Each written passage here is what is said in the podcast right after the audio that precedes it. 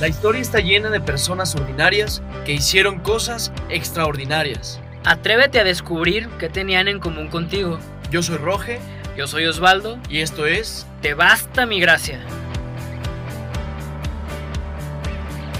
¿Qué onda? ¿Cómo están todos? Ya estamos aquí otra vez, mi querido Osvaldo y yo, muy contentos en este ya cuarto episodio de la segunda temporada. Se pasan rápido las semanas, mi Osvaldo. ¿Qué onda? ¿Cómo estás, Roge? Pues de- tengo que confesar algo. Hoy ando con, con el mal del porqui a todo lo que da. Yo creo que también ha sido el calor, igual, y así como que después de comer entra la pesadez y las ganas de echarse una siestita. Pero ahorita vamos a pedir Espíritu Santo y se me quita. Eh, pa- antes de empezar y de, antes de introducirnos al tema y todo, como ya lo hemos estado haciendo, te voy a invitar a que nos pongamos en presencia de Dios y le pidamos que nos acompañe en este momento.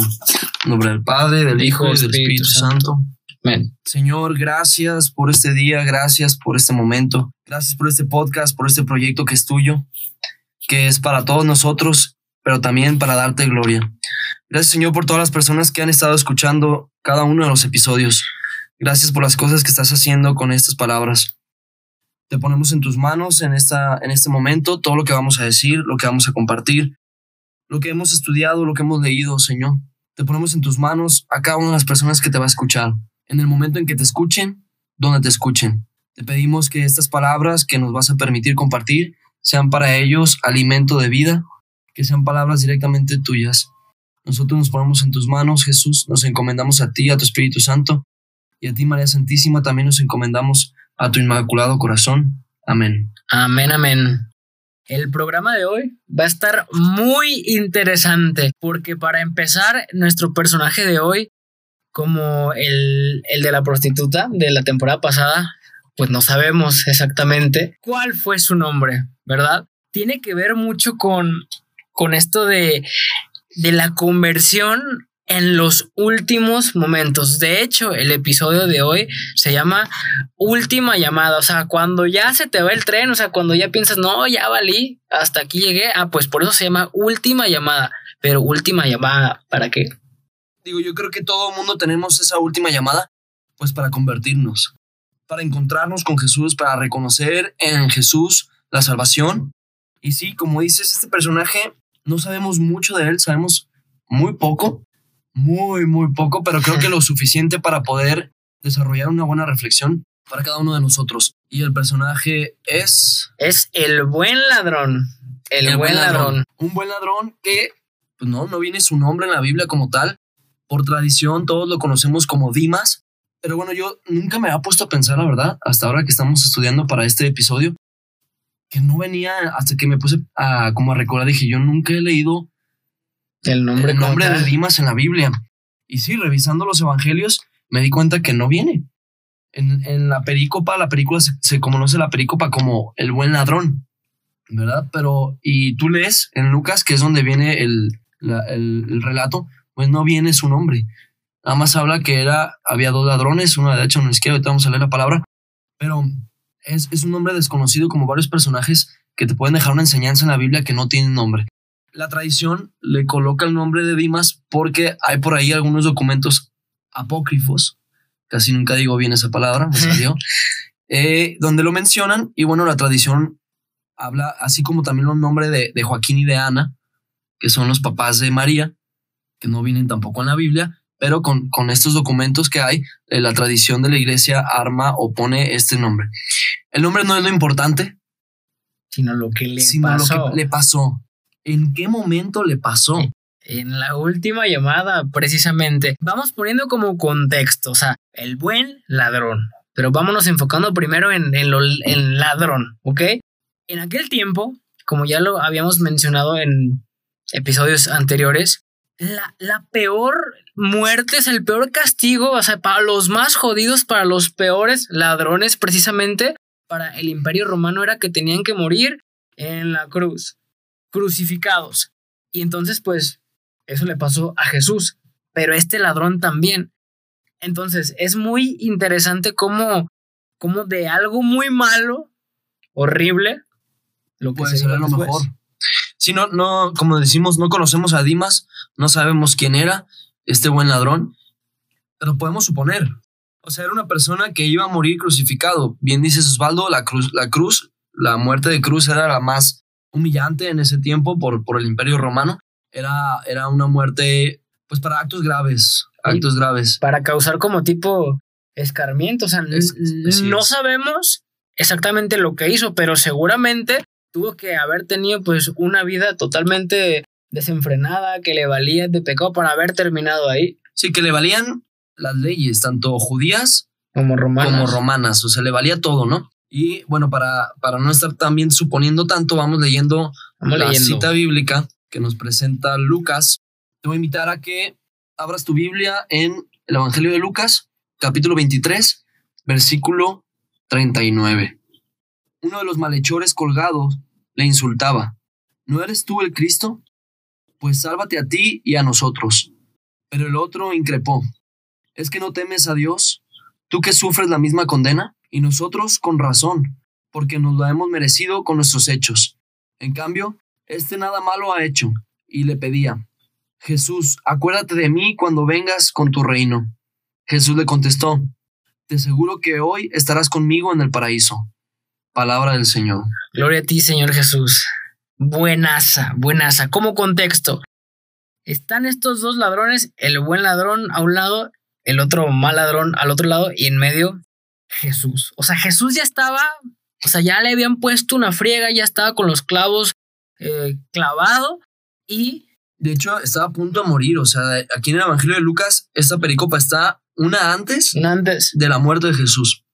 O sea, encontramos, como dice, a un Jesús devastado físicamente. ya también en, en las últimas. En las últimas también ya yo creo que anhelando estar ya con su padre. Y dos ladrones, uno burlesco, retador, cínico, Soberbio. soberbio, y, y otro que, bueno, a mí se me hace muy impresionante que reconoce a, a Jesús como, como rey. Yo estaba leyendo aquí en la exégesis de la Biblia, en, en la Biblia de Jerusalén, que ponía en contexto o ponía en, en contraste a uno con el otro. Decía, mientras un ladrón lo reconoce o no lo reconoce, sino lo señala como el Mesías, como el Cristo, dice en la Jerusalén, en otras versiones dice el Mesías, que viene siendo lo mismo, el elegido, pero no, no es como que lo reconociera como el Mesías, sino que sarcásticamente le decía, ¿que no eres tú el Mesías?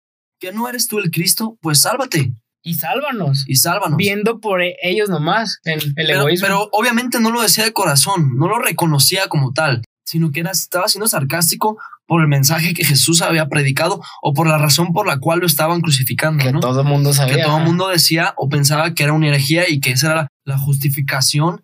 Y no me, no me están viendo, pero hago con las manos comillas la justificación para crucificarlo. Entonces, en este sarcasmo de no, no eres tú y lo pone como una manera burlesca, como el Cristo o el Mesías, eso hace el malo, el ladrón malo. Pero por otro lado, completamente diferente, el ladrón bueno lo reconoce como rey. Dos figuras políticas, judío-políticas, dos figuras importantes para los judíos, el Mesías y el rey. Pero le dice el ladrón bueno, con tu reino, no le dice con el reino de aquí, o, o eres rey de aquí. Se da le dice cuenta. Jesús, acuérdate de mí cuando vengas con tu reino. Es un acto de fea. Es una- Además, no, no, y es un reconocimiento de que es Dios, Rey Todopoderoso, el que reina, el que, el que es. O sea, hay, una, to- hay toda una reflexión teológica, podemos meter ahí toda una reflexión teológica de cómo este ladrón bueno reconoce en Jesús el reinado y el poderío y la gloria, porque no le dice, o le dice cuando vengas con tu reino, cuando es, es decir, al decirle a alguien cuando vengas con tu reino, quiere decir que no es un reino que está aquí. Es impresionante cómo los contrastes de uno al otro en este pequeño versículo o en estos versículos de, de la Biblia. ¿cuánto se puede sacar de todo esto? O sea, yo, yo quiero que te pongas a pensar. A lo mejor este ladrón, porque está ahí en la cruz, tuvo una vida de pecado, tuvo una vida de desenfreno, pero es bien interesante cómo Dios se vale precisamente a veces de esas cosas malas y te conoce también que dice, pues a lo mejor hasta la última llamada va a ser la única forma en la que te encuentres con mi hijo y va a ser en la cruz con él, o sea, a unos minutos de morir. Entonces tú que nos estás escuchando, yo no sé si a lo mejor lleves mucho tiempo luchando contra algún pecado, contra la depresión, contra la ansiedad, contra la soledad, Contra un estilo de vida. contra lo que sea, Pero déjame, te digo, mi, mientras no te quedes en la tibieza, o sea, créeme que Dios va a encontrar la, la forma hasta por medio de algo malo de que te encuentres con Jesús. Pero aquí está en nosotros si le hacemos como el buen ladrón o si le hacemos como el mal ladrón, porque también muchas veces nos podemos encontrar con Jesús, pero pues, ¿qué le decimos? Le reclamamos, ¿por qué me pasó esto? ¿Por qué se murió tal persona? ¿Por qué mi sueño no se cumplió? ¿Por qué no tengo lana? ¿Por qué no tengo novio? Oye, ¿qué tanto nos podemos ver sarcásticos con Dios cuando reclamamos así? Si tú eres O sea, tan grande, ¿por qué me pasa esto? Si es cierto que me amas, ¿por qué me pasa esto? Si me amas tanto como dicen, ¿por qué me encuentro en esa situación de la que no puedo salir? O ser como el buen ladrón, en una situación quizá también mala, de muerte, de soledad, de miedo, y decirle, apiádate de mí, acuérdate de mí cuando estés allá. Yo quiero también que nos pongamos en este, en esa, en ese momento de- del buen ladrón y decir, a mí se me hace un misterio cómo alguien que hizo cosas tan malas que suponemos y él se declara culpable de haber hecho cosas merecedoras a esa muerte de cruz, cómo alguien puede convertirse así. Y te, le decía, le comentaba yo Osvaldo antes de empezar a grabar, que yo me imaginaba que el buen ladrón volteó a ver a Jesús, Jesús le regresó la mirada y ahí tuvo que haber un momento magnífico de gloria, de magia, de amor, de enamoramiento. Imagínate que estás en, el, en una situación tan grave, tan difícil, en el hoyo, que sientes que ya no puedes más, desesperanzado, y Jesús te voltea a ver a los ojos. Yo siento que ahí todo el amor de Jesús entró por esa mirada, suponiendo que se miraron. Claro, estoy yo, estoy Imaginando. imaginándome ya cosas. Y en esa mirada de Jesús fue una conversión total, una conversión completa, donde él, el buen ladrón, se dejó ver por Jesús y aceptó ese amor. Muchas veces nos ha pasado, no sé si te ha pasado de repente si tienes un amigo con el que te llevas muy bien, o a lo mejor eh, una novia que hayas tenido, o tu hermana, o alguien, no sé, que de repente hay miradas que haces que, que entiendes perfectamente lo que te están diciendo. A mí me pasa con mi esposa. De repente vol- volteamos, ajá, volteamos a vernos una mirada y nos reímos porque ya sabemos de qué estamos hablando. O ya se enojó. O ya, ah, exacto, ¿no? En la mirada se pueden comunicar mil cosas. O ya se enojó con Jesús y, y Dimas ha de haber sido igual. O sea, se miraron Y tú necesitas una Se miraron. conversión. y Jesús le ha de haber dicho con los ojos, no, te amo. No importa cómo ha sido tu vida. Te amo. Y no era cualquier este como forma de Jesús, o sea, era Jesús crucificado, o sea, todo desfigurado, pues, con todo Qué fuerte. el pecado cargando. Y así nos mira a nosotros y yo creo que en esa o sea, de mirada, ha de haber, de dicho en esa aquí tengo mirada. tu pecado ya, o sea, Exacto. ya va a morir aquí. ¿Te arrepientes? Arre, sí. Pues te veo al rato. Exacto, sí, sí, le ha de haber dicho, esto que ves es tu pecado, lo estoy pagando, te estoy, te estoy salvando ahorita mismo. ¿Qué te toca a ti? Aceptarlo. Y arrepentirte. Qué fuerte. Me animo hoy a, a decirte que te dejes mirar por Jesús. Me animo a invitarte a ir al sagrario. Si, si encuentras a Jesús expuesto en el Santísimo, sería padrísimo. Y que lo mires, que lo contemples y que sientas cómo te mira. Y que le digas, acuérdate de mí cuando estés en tu reino. Con esa palabra le vas a estar diciendo cuánto te arrepientes de lo que has hecho, de lo que te has equivocado. Le estás diciendo que lo amas y que lo necesitas, que quieres que sea tu salvador. Jesús te está viendo, te va a estar mirando, solamente esperando que le digas, acuérdate de mí cuando vengas con tu reino. O acuérdate de mí cuando esté yo contigo. Y ahora también está la otra parte. A lo mejor tú conoces a alguien que tú dices, no, es que este ya no tiene remedio porque toda la vida ha sido así y no va a cambiar. Platicamos antes de comenzar que con mi abuela, que no va a escuchar este podcast, a mí me, me pasa mucho eso. Y yo le decía a mi guía espiritual, es que mi abuela es muy así y no acepta y yo tengo miedo porque ya, o sea, ya está viejita y qué tal si se condena y yo la quiero mucho. Y me puso este ejemplo precisamente. ¿Y tú qué sabes? En el último segundo de su vida, Dios le revela por medio de su gracia, te basta mi gracia, y se da cuenta de todo el mal que le hizo a la gente. Tú no lo sabes. ¿Qué, te queda por hacer a ti? Pues ora por ella y quiérela. No, pues me, me dejó todo, me puso una trapiza y, y lo entendí perfectamente. Y, y estamos hablando aquí de la misericordia de Dios que es tan grande. O sea, pudi- pudimos haber tenido una vida miserable, toda una vida de actos malos, pero solo con una, con una palabra, y, que lo, y lo decimos, Con un segundo lo de decimos en misa, lo decimos en misa. Una palabra tuya bastará para salvarme. ¿Qué fue lo que le contestó Jesús? Hoy mismo estarás conmigo en el reino de los cielos. Y puedes pensar, pero qué injusto. Pero pues la misericordia no se trata tanto de justicia, sino de amor. De amor. Exactamente. Sí, es tonto que pensemos así, pero somos humanos y no nos salvamos. Hay quienes de repente creemos que son injustas las cosas, ¿no? De repente podemos ver que alguien está haciendo mal algo y le va bien. Bueno, la misericordia de Dios es porque Él quiere, no porque nosotros nos lo ganemos o porque nosotros queramos. Y en este ejemplo que dices injusticia, eh, estaría bueno ahorita que leam- leamos una, una palabra que nos dice mucho de esto. Perfecto. Antes de leerla, me gustaría poner un ejemplo del hijo del personaje del episodio anterior, Salomón. Ah, hijo de David. Hijo de David, le pidió a Dios sabiduría, se la dio, hizo eminencias hasta que se cansó toda su vida. Pero al final de su vida, en su última llamada, cayó con mujeres paganas y cayó en adorar a los dioses de las mujeres paganas. Incluso dice la Biblia que les hacía pues sus templos y sus cosas ahí y peló. O sea, peló. De hecho, de ahí el pueblo de Israel o sea, empezó a quebrarse, a dividirse, empezaron las invasiones. O sea, caso muy contrario a, a lo que mencionábamos de este buen ladrón, del tema de la justicia. O sea, a ver, como si toda O sea, la Salomón hizo bien todo. Todo. Toda la vida lo hizo bien todo. Y al final, man, final perlas metió la pata. metió, la- pero Al ya, revés. pero ya no se arrepintió como David, su padre, que él iba súper bien, también la cagó, pero se arrepintió. Este tema de justicia es tema de amor, es tema de misericordia del Señor. Más bien, sí. Y hay una, hay una cita bíblica que queremos leer para complementar este tema, que es muy buena. Es en el Evangelio de Mateo, capítulo 20. En efecto, el reino de los cielos es semejante a un propietario que salió a primera hora de la mañana a contratar obreros para su viña. Tras ajustarse con los obreros en un denario al día, los envió a su viña. Salió luego hacia la hora tercia y al ver a otros que estaban en la plaza parados, les dijo, Id también vosotros a mi viña y os daré lo que sea justo. Ellos fueron. Volvió a salir a la hora sexta y a la nona e hizo lo mismo.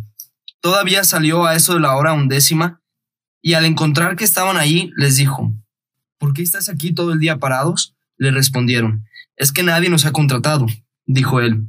Id también vosotros a la viña. Al atardecer, dijo el dueño de la viña a su administrador, llama a los obreros y págales el jornal, empezando por los últimos hasta los primeros. Vinieron pues los de la hora undécima y cobraron un denario cada uno. Al venir los primeros pensaron que cobrarían más. Sin embargo, también cobraron un denario cada uno. Tras cobrarlo, se quejaron al propietario. Le dijeron, Estos últimos no han trabajado más que una hora, y resulta que les pagas como a nosotros, que hemos aguantado el peso del día y el calor. Pero él contestó a uno de ellos, Amigo, no te hago ninguna injusticia. ¿No te ajusté conmigo un denario? Pues toma lo tuyo y vete. Por mi parte, quiero dar a este último lo mismo que a ti. ¿Es que no puedo hacer con lo mío lo que, lo que yo quiera? ¿O va a ser tu ojo malo porque yo soy bueno? Así los últimos serán los primeros y los primeros los últimos. Palabra de Dios. Gloria a ti, Señor Jesús. Pues ahí está. Esa es la justicia con la que Dios actúa, que obviamente no es humana. ¿Por qué lo hace? Número uno, pues porque quiere. Y número dos, porque eso es la verdadera misericordia. La recompensa para estos tres jornaleros empleados era la misma. Era la misma. Me recuerda también mucho a la parábola de los talentos. O sea que a uno le dio más, a otro le dio un poquito menos y a uno le dio casi nada, pero la recompensa era la misma. Era la misma, que qué es la salvación.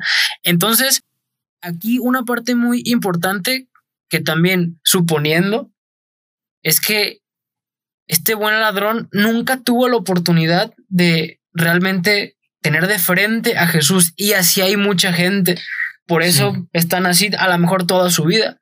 Sí, a lo mejor él, él llegó a escuchar de un tal Jesús que estaba haciendo cosas, Ah, pues, Milagros, pues chido. Ajá. pláticas, pláticas, prédicas. Pero como dices, a lo mejor nunca tuvo la oportunidad de encontrarlo cara a cara.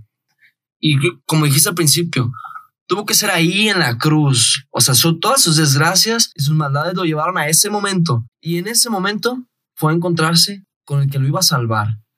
Y fue justo en el momento de la salvación. Dios aprovecha nuestros malos caminos para encontrarse con nosotros, para salvarnos, para sacarnos de ahí del hoyo. Y también lo podemos ver de la otra manera, no hacia nosotros, sino a las personas que amamos. Tú que nos estás escuchando probablemente eres alguien que pide por tus hermanos, por tus padres, por tus amigos, por ¿Por qué no se convierten si yo sí estoy ahí, pero ellos no? Señor, por favor te pido, mira que me gustaría que te conocieran, andan por mal camino y, y a veces creemos que no van a pasar, que no se van a convertir, que no, que no van a conocer a Dios. ¿Tú qué sabes si son esos terceros jornaleros que hasta el final les, les va a tocar por y que les va a pagar igual que nosotros? Va a ser lo mismo. Exacto. O que van a ser un buen ladrón que al final, en la última llamada, le van a decir, Señor, acuérdate de mí. Porque ese, esa última llamada tiene una respuesta que viene de corazón. También no hay que ser conformistas, ¿verdad? Ah, Porque habrá quien piense, ah, bueno, como tengo toda la vida, no, pues. China libre, le voy a seguir a mi rollo. Al cabo que en el último segundo, pues tengo chance. Ya tendré chance. Pero ¿quién te asegure el día de mañana? No hay que caer en esa tibieza. Me pasa mucho con, con los chavos que tengo en, en el coaching que les digo, a ver, pues sí está chavo y lo que tú quieras, pero el que esté chavo, ¿quién te asegura el día de mañana? Después te puedes arrepentir por esa cosa que dejaste de hacer y pues está cañón. Obviamente, si tú que nos escuchas, a lo mejor ya conoces a Jesús y sigues sintiendo culpa por esa vida pasada como de, de ladrón, Jesús te dice, ya me llevé tu pecado, como se lo dijo en esa mirada a este buen ladrón. O sea, ya no pasa nada. Y si tú conoces a alguien o tú mismo sientes que ya te alejaste, no importa, porque tienes esta última llamada, porque si estás escuchando este podcast es porque todavía hay vida. Y si hay vida, tienes la chance todavía de esa misericordia de Dios. Totalmente, es, es increíble la misericordia de Dios. No sé por qué ahorita se me viene a la mente a nuestros hermanos sacerdotes y no sé si algún hermano sacerdote nos escucha en este momento. En otras ocasiones ya hemos, hemos mandado mensajes para ellos. Yo, yo te quiero invitar, hermano sacerdote, a que aproveches cada oportunidad que Dios te da para ser ese Jesús en la cruz y ser la última llamada para un cristiano. Ese medio, sí, de conversión. Sí, ese medio quizá eh, para ese enfermo, para esa persona que está en un accidente, para personas que tienen su última llamada y tú eres ese Jesús que lo puede ver a los ojos y decirle, no te preocupes, estarás en el reino de los cielos. Porque, bueno, tú sabes que, que eres un Cristo aquí en la tierra para todos nosotros. Entonces, en general, creo que hay un mensaje específico para cada uno de nosotros. Este personaje de la palabra de Dios, que se habla poco de él, tiene una profundidad increíble. Son, son tres, cuatro versículos que que hay mucho de qué sacarle y exprimirlos. Totalmente. O sea, tienen mucha profundidad, pues nos presentan a Jesús como un Salvador, como un Salvador eterno, no un Salvador de momentos, no es un Salvador del principio o del medio, es un Salvador de todo el tiempo, constante, permanente, que sea el momento que sea en nuestra vida, está para nosotros lo que nos toca hacer es aceptarlo y convertirnos, como decía. Jesús siempre va a estar en medio de nosotros, de los buenos y de los malos. Pero, pero tú decides si, si eres el que le va a reclamar o el que se va a arrepentir. Todos los días. Y todos los días podemos tener esa última llamada, ¿eh? No tenemos que esperar a que estemos enfermos, a que estemos en un accidente. Digo, los accidentes llegan sin, sin saberlo. Pero todos los días tú antes de dormir te puedes decirle, Señor, mi última llamada de hoy. Me arrepiento de todo lo que hice en mi día. Acuérdate de mí.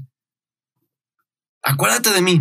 Damos gracias a Dios también por el, sacramento de la confesión y todos los sacerdotes que dedican su vida también a confesar para alcanzarnos a nosotros la misericordia de Dios. No lo dejes pasar. El Señor te está llamando. Sea la primera, segunda llamada, contéstala. Pues ahí está. Con eso nos quedamos. Este gran personaje. Y pues ya lo sabes, si a lo mejor tú todavía llevas una vida como de pecado, no te me rindas, o sea, a lo mejor ese va a ser el medio para que te acerques a Jesús, pero en ti está que te arrepientas en esa última eh, llamada. Pues ha sido todo por este episodio. Te agradecemos mucho por escucharnos. Te mandamos todas las bendiciones. Pedimos al Señor por ti, como lo hicimos en el principio. Eh, nos escuchamos en el siguiente episodio. Te mandamos un fuerte abrazo Cualquier duda, comentario, eh, ya saben, ahí están las redes sociales que son. Te basta mi gracia en Facebook e Instagram. Roge Gomar, Facebook e Instagram. Y Osvaldo con W, López Coach, igual en Insta y en Facebook. Por nuestra parte es todo, chamacones. Métanle con fe y bendiciones.